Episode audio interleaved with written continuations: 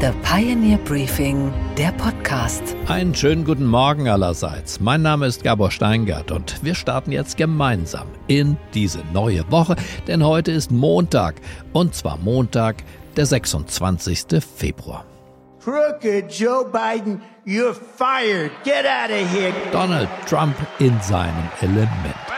Er will es machen wie in seiner einstigen Fernsehshow und Joe Biden, den er crooked nennt, also unehrlich, betrügerisch, den Joe Biden aus dem Weißen Haus jagen mit dem Kultsatz, du bist gefeuert.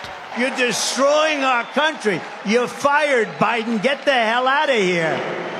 Dafür gab es natürlich dicken Applaus auf der CPAC. CPAC steht für Conservative Political Action Conference. Es ist das internationale Klassentreffen der Rechtspopulisten in Maryland, nicht weit vom Weißen Haus entfernt. Im letzten Jahr war Viktor Orban aus Ungarn zu Besuch, dieses Jahr der neue argentinische Präsident. Aber der Star dieses Treffens ist und bleibt Donald Trump. Im Falle eines Wahlsiegs am 5. November kündigt er einen Tag der Abrechnung an. Abrechnung für seine Gegner natürlich. For the liars and cheaters and fraudsters and censors and imposters who have commandeered our government, it will be their judgment day. Their judgment day.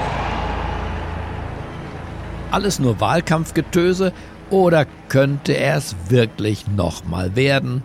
Präsident der Vereinigten Staaten. Jedenfalls, die deutsche Politik sollte sich bereit machen für ein Comeback von Trump, zumal es auch bei der republikanischen Vorwahl in South Carolina für ihn wieder gut gelaufen ist. Er hat gewonnen und die parteiinterne Konkurrentin Nikki Haley dürfte endgültig erledigt sein.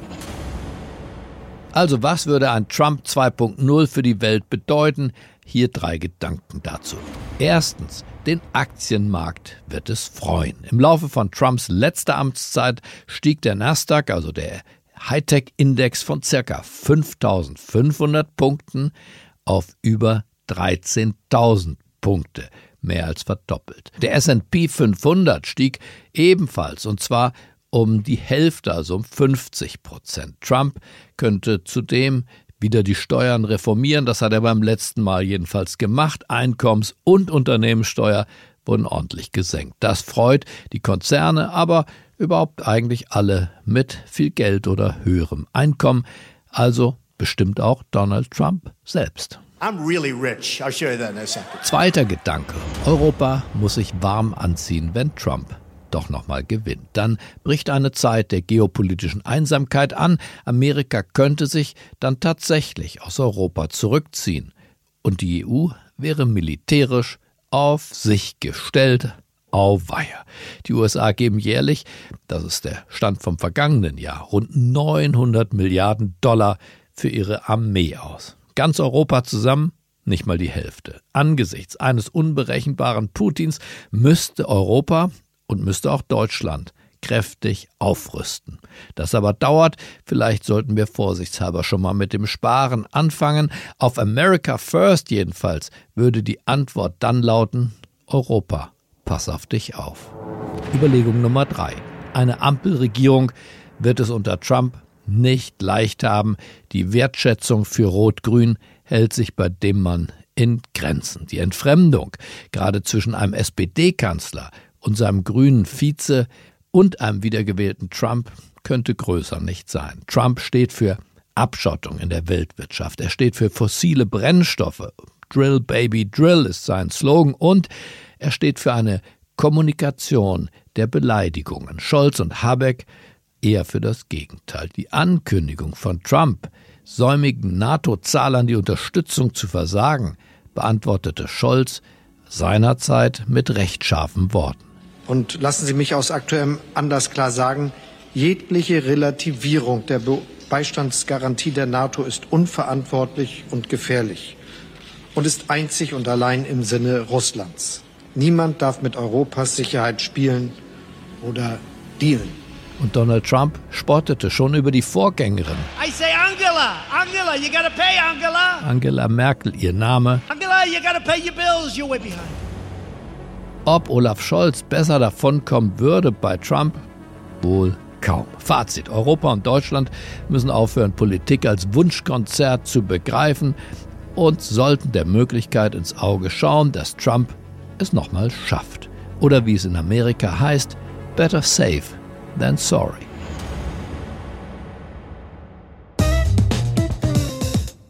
Unsere weiteren Themen heute Morgen. Ich spreche jetzt gleich mit Dr. Jens Erhardt, Deutschlands dienstältester und auch erfolgreichster Vermögensverwalter. Generell muss man mal vorsichtig sein, wenn die Zinsen hoch sind und jetzt bleiben sie offensichtlich doch ein bisschen länger oben, als die Börse erwartet und deswegen ist wahrscheinlich auch kurzfristig nicht so der ganz große Börsengewinn in Sicht.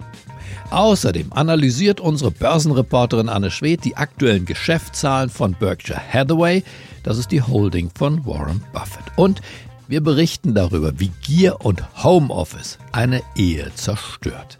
Außerdem feiern wir einen einfachen spanischen Hausmeister, der in einer Nacht, als sein Haus, das ihm anvertraute Haus Lichterloh brannte, zum Superhelden wurde.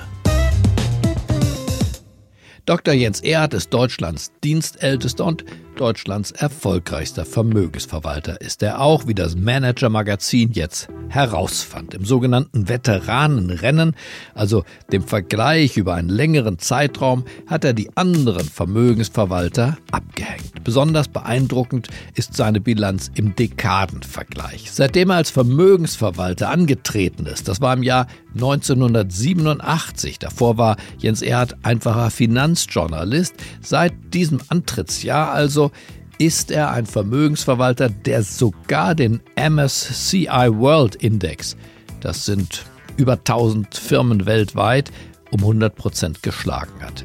Diesen Index MSCI World versuchen eigentlich alle Vermögensverwalter zu schlagen, nicht so leicht.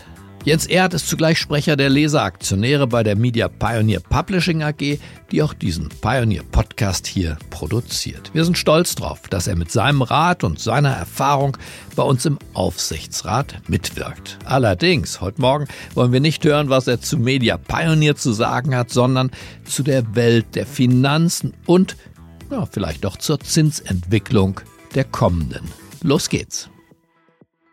Einen schönen guten Morgen, Dr. Jens Erhardt. Ja, guten Morgen, äh, Herr Steingart. Wenn die Zinsen steigen, dann wird eigentlich das Geld teuer und damit auch ein bisschen verknappt. Das ist ja Sinn der Übung. Und trotzdem geht an den Aktienmärkten ziemlich was los. Wie kann das sein? Ist das nicht gegen jede Theorie, dass die Aktienhorse und Zinssteigerungen auf einmal zusammenkommen? Ja, also das ist schon richtig. Also normalerweise heißt es ja Zinsen runter, Aktien hoch. Aber wenn man das mal letztes Jahr sieht, da gab es ja eigentlich auch bis Oktober ständig äh, Zinssteigerungen und dort stiegen auch viele Aktien im letzten Jahr und auch die großen Indizes. Die Masse der Aktien hat allerdings diese alte Regel schon befolgt und ist ja eigentlich bis Ende Oktober sogar gefallen im letzten Jahr.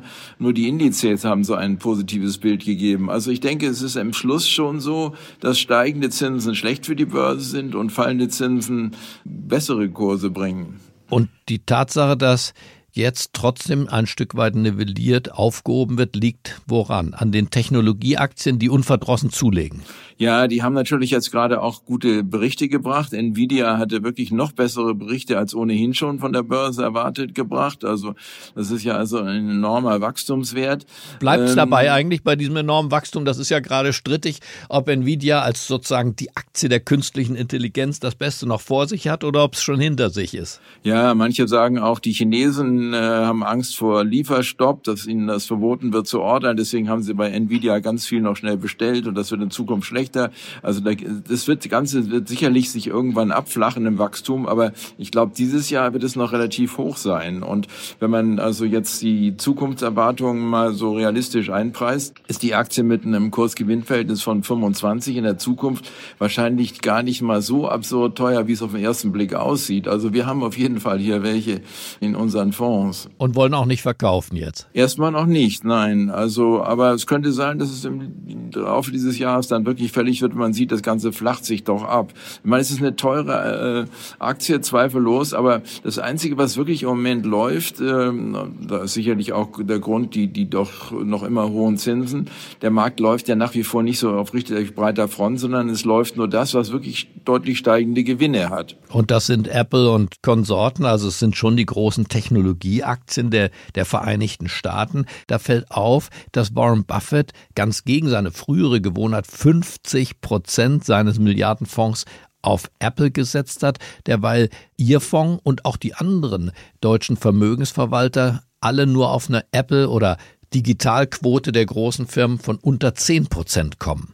Ja, also wir haben zum Beispiel in unserem Haus recht wenig Apple da. Also ich in meinen Fonds habe im Moment keinen. Ich hatte sie vorher, weil eben zuletzt doch das Wachstum bei Apple schon gut war, aber doch nicht so ganz so gut, wie die Börse es erwartet hatte und deswegen die Aktie also seit Jahresanfang so kaum sich bewegt hat. Also seit fast zwei Jahren läuft die Aktie ja nicht mehr so richtig rund. Ja, richtig. Also einerseits ist, finde ich, da die Regel, nicht alle Eier in einen Korb da etwas äh, ja, nicht so ganz beachtet worden. Und zum anderen ist es nach meiner Meinung auch unter diesen Glorious Seven da, also eine der eher schlechteren Aktien gewesen. Ich meine, noch schlechter war ja Tesla bekanntlich, aber die Apple war dann an nächster Stelle nicht so spannend. Nun hat das Manager-Magazin mal die Großen, ich sag mal die Veteranen äh, der deutschen Vermögensanlage, Flossbach von Storch zum Beispiel, aber auch Huber Portfolio und andere, DWS, Herrn Galdemorgen, mit Ihnen, Herr Erd, und Ihrem FMM-Fonds verglichen und kommt zu dem Ergebnis, dass sie dieses Veteranenrennen, wie das Manager-Magazin das nennt, äh, gewonnen haben über einen bestimmten Zeitraum, der hier indexiert wurde. Da ist meine Frage, wie, wie geht das? Wie kann man gegen die anderen Profis gewinnen? Und zwar zum Teil ja sehr deutlich gewinnen. Ja, also da ist natürlich einerseits eine gewisse Berufserfahrung da. Ich habe ja auch promoviert über die Börseneinflussfaktoren. Das heißt natürlich noch nicht, dass man mit sowas unbedingt immer richtig liegt, aber ist, glaube ich, eine gute Voraussetzung. Und äh, da habe ich es doch, glaube ich, fertiggebracht, in dem Zeitraum die größten Rückgänge weitgehend zu vermeiden. Also nach oben bin ich so einigermaßen mitgeschwommen, aber dass die Outperformance, also das besser als der Durchschnitt, kam eigentlich dadurch, dass die eine Bewegung nach unten nur sehr abgeschwächt mitgemacht worden sind. Und dazu braucht man, glaube ich, doch eine gewisse Erfahrung oder gewisse Sachkenntnis, um da Unheil kommen zu sehen und dann doch die Barquote hochzufahren oder auch auf irgendwelche Art und Weise die äh, das Portfolio abzusichern. Auf diverse Weise kann man das machen, durch Putz oder durch Termin-Futures oder so etwas. Also da war ich immer relativ vorsichtig, wenn sich etwas abzeichnete. Das war schon im Herbst 87 bei dem Crash der Fall, da hatte ich nichts verloren. Aber auch in den beiden großen Bässen äh, 2000 und 2007 ist der Fonds noch relativ ohne große Blessuren davongekommen. Aber was kann ein Privatanleger davon lernen? Wir Privatanleger werden ja doch von diesen Crashs immer wieder überrascht und dann auch hart getroffen. Ich erinnere mich an den neuen Markt, aber natürlich auch an, an Covid und viele andere Punkte der Lehman Brothers gar nicht zu reden. Aber auch das können Sie, er hat ja nicht eigentlich vorhersehen, Covid oder Lehman Brothers Pleite oder das Platzen der Dotcom-Bubble, oder doch? Also diese berühmten schwarzen Schwäne, also die kann man nur wirklich nicht sehen. Ich meine zum Beispiel äh, 2007 bis 2009, da diese Finanzkrise, die habe ich, glaube ich, sehr gut gesehen. Also da kann man das auch nachlesen, was ich publiziert habe damals und auch an den Fondsergebnissen. Die Börse ist immer dann gefährlich, wenn die Zinsen zu hoch sind und die, die Aktien Aktienbewertung auch weit über dem historischen Durchschnitt liegt. Das ist nicht so gut. Aber das Wichtigste erscheint mir immer, ob die Notenbank nun genügend Geld zur Verfügung stellt, dass die Leute Aktien kaufen können oder ob sie das Geld aus dem Markt nimmt. Also letztes Jahr hat die Notenbank gesagt, sie nimmt viel Geld aus dem Markt. Nachher hat sie aber wegen der Bankenkrise doch wieder gestützt und viel Geld reingetan. Also letztes Jahr war ein bisschen eine verwirrende Geschichte. Da ging es ja auch bis Oktober runter und dann seit Oktober geht es ja wieder steil hoch.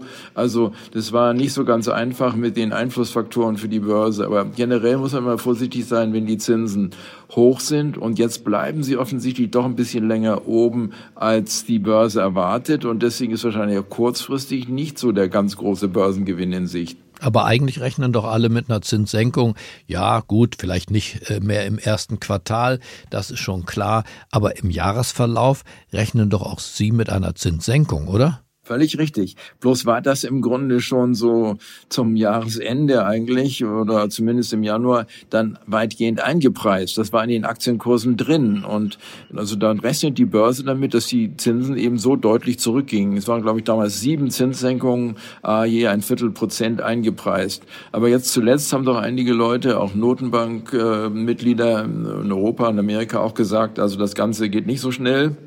Und das enttäuscht die Börse ein bisschen, weil eben vorher doch sehr viel mehr Zinssenkungen, glaube ich, vorausgenommen sind, als nun tatsächlich eintreten. Also das ist eine einfache Geschichte. Wenn die Konjunktur in Amerika sich jetzt besser entwickelt, als alle gemein erwartet und so schlecht waren die Frühindikatoren nicht, dann hat die Notenbank eigentlich keinen Grund, jetzt schnell möglichst stark zu senken, zumal auch die Arbeitslosenquote, also nach wie vor auf dem historischen Tief, das war zuletzt in den 60er Jahren so, so niedrig. Also das äh, gibt keinen Grund, warum die Notenbank nur ganz schnell rennen muss und die Zinsen senken muss. Aber trotzdem könnte sich die Kultur verschlechtern und dann steht sie bereit, auch die Zinsen zu senken. Und wahrscheinlich wird sie, werden die USA senken und vielleicht in Europa sogar noch vor den USA senken denken, was passiert, noch nie geschichtlich passiert ist. Aber ich halte es für möglich, dass die Europäer sogar wegen schlechterer Konjunktur. Um hier ein bisschen Stimulus zu setzen für die etwas lahme Konjunktur in Deutschland und in Frankreich. Ja, völlig richtig, genau. Also insofern könnten wir hier noch Zinssenkungen haben vor den USA.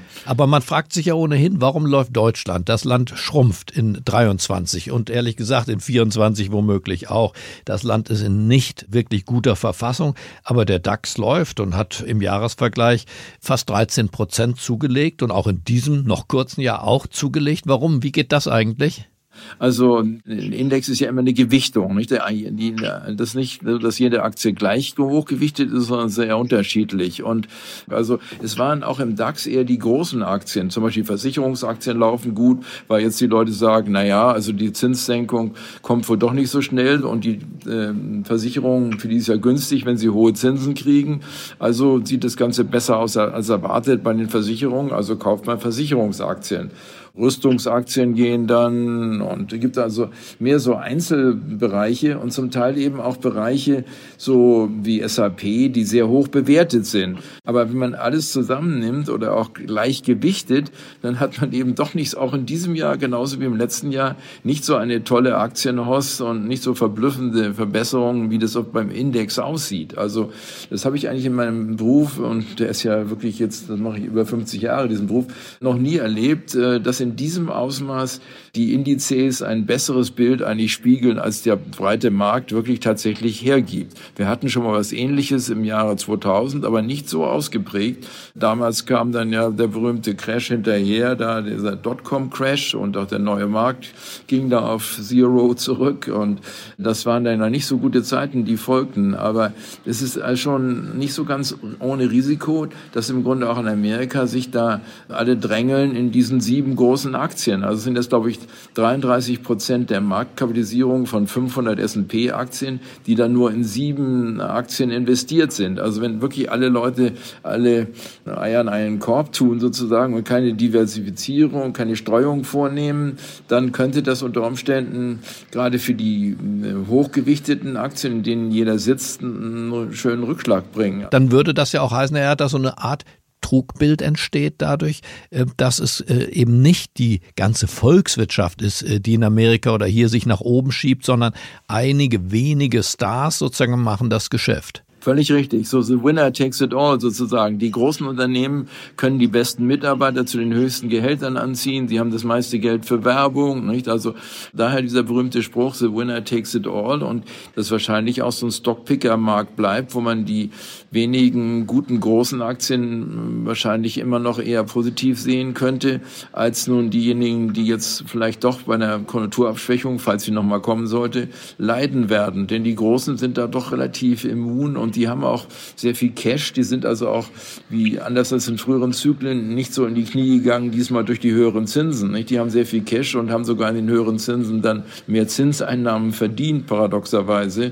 Früher ging es also so, äh, also auf breiter Front runter, wenn die Zinsen bei allen Aktien, wenn die Zinsen so hoch gingen. Nicht? Und diesmal haben die Großen sozusagen über höhere Zinseinnahmen sogar profitiert von höheren Zinsen. Herr Ehr, dann bedanke ich mich für diesen Blick auf die Aktienmärkte am frühen Morgen und wünsche ein glückliches Händchen noch weiterhin. Gerne, danke. Und was ist heute an den Finanzmärkten los? Das weiß niemand besser als unsere Börsenreporterin in New York. Einen wunderschönen guten Morgen, Anne. Guten Morgen, Gabor. Sag uns, Anne, welche Termine sollten Anleger in dieser Woche unbedingt im Blick haben? Also die große Frage wird sein, wie lang kann die Euphorie über die guten Zahlen von Nvidia auch in dieser Woche noch anhalten? Das hatte ja zum Ende letzter Woche noch für durch die Bank super Laune gesorgt. Vor allem die Chip-Hersteller konnten gut abräumen. Kann gut sein, dass es diese Woche jetzt aber einige Gewinnmitnahmen geben wird. Ansonsten gibt es diese Woche noch neue Wirtschaftsdaten aus dem Immobiliensektor und zu Baukosten. Generell schauen die Anleger bei allen neuen Wirtschaftsdaten immer auf neue Hinweise, wie es der Wirtschaft geht und versuchen daraus dann Rückschlüsse zu ziehen auf das weitere Vorgehen der Notenbank. Außerdem gibt es wieder neue Quartalszahlen, zum Beispiel von Zoom, Lowe's, eBay, Salesforce, HP, Snowflake und Dell. Und dann, Anne, lass uns doch noch über Warren Buffett sprechen. Wir haben ja mit Jens Erhardt schon über ihn gesprochen, aber jetzt wird mich doch interessieren. Der Mann hat ja fast die Hälfte seines Portfolios für Apple-Aktien ausgegeben. Er hat keinen einzigen Cent und er hält ja auch die Strategie von Warren Buffett, eine Aktie so stark in den Mittelpunkt zu setzen für hochriskant. Warum?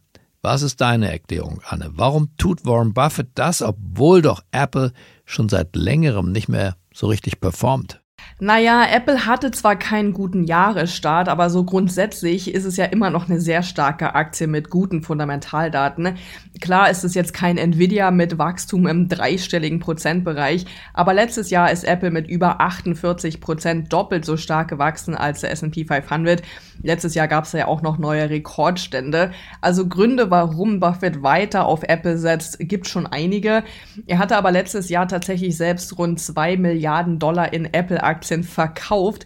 Wahrscheinlich allerdings nur deswegen, um steuerlich einen Gewinn zu realisieren. Zeitgleich hat er nämlich auch noch einige andere Positionen mit Verlust verkauft.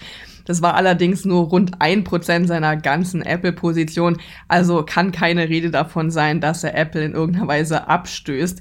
In der Vergangenheit, wenn er Apple-Aktien verkauft hatte, hat er auch im Nachhinein immer darüber gesprochen, dass es ein Fehler war.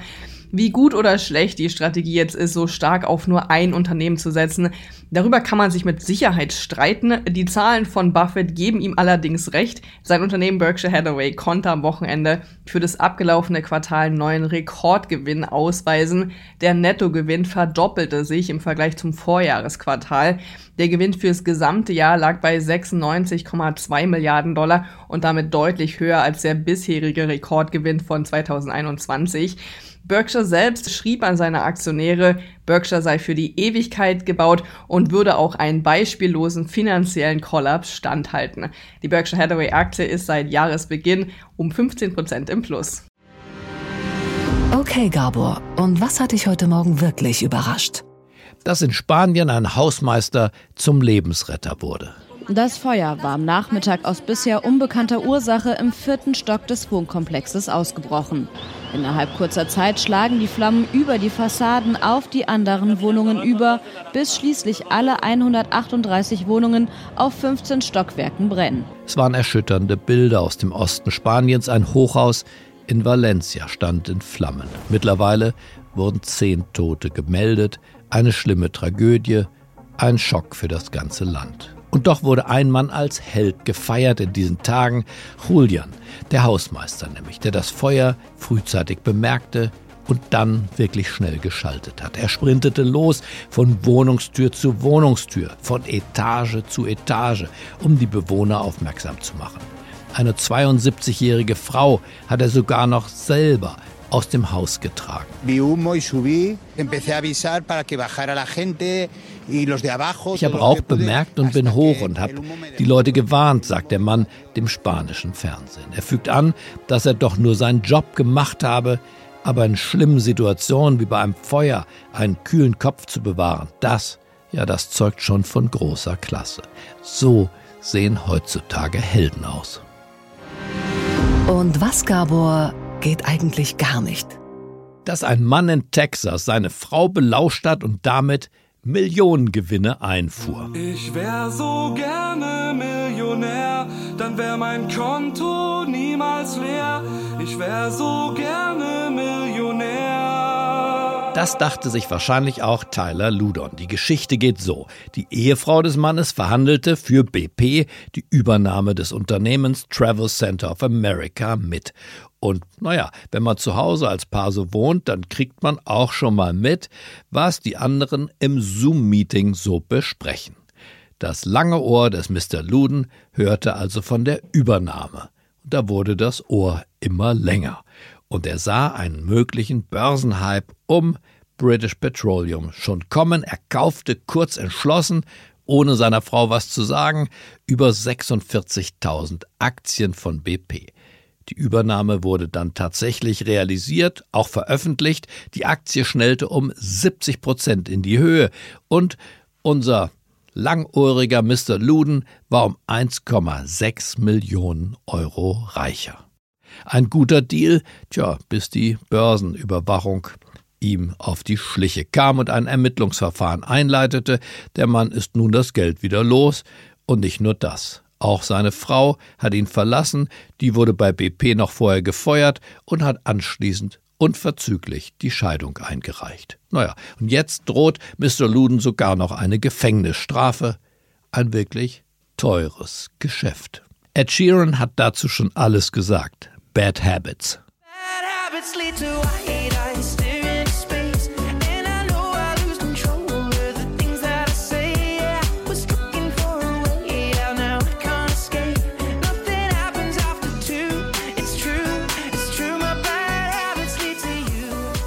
Ich wünsche Ihnen einen humorvollen Start in diese neue Woche. Bleiben Sie mir gewogen. Es grüßt Sie auf das Herzlichste. Ihr Gabor Steingart.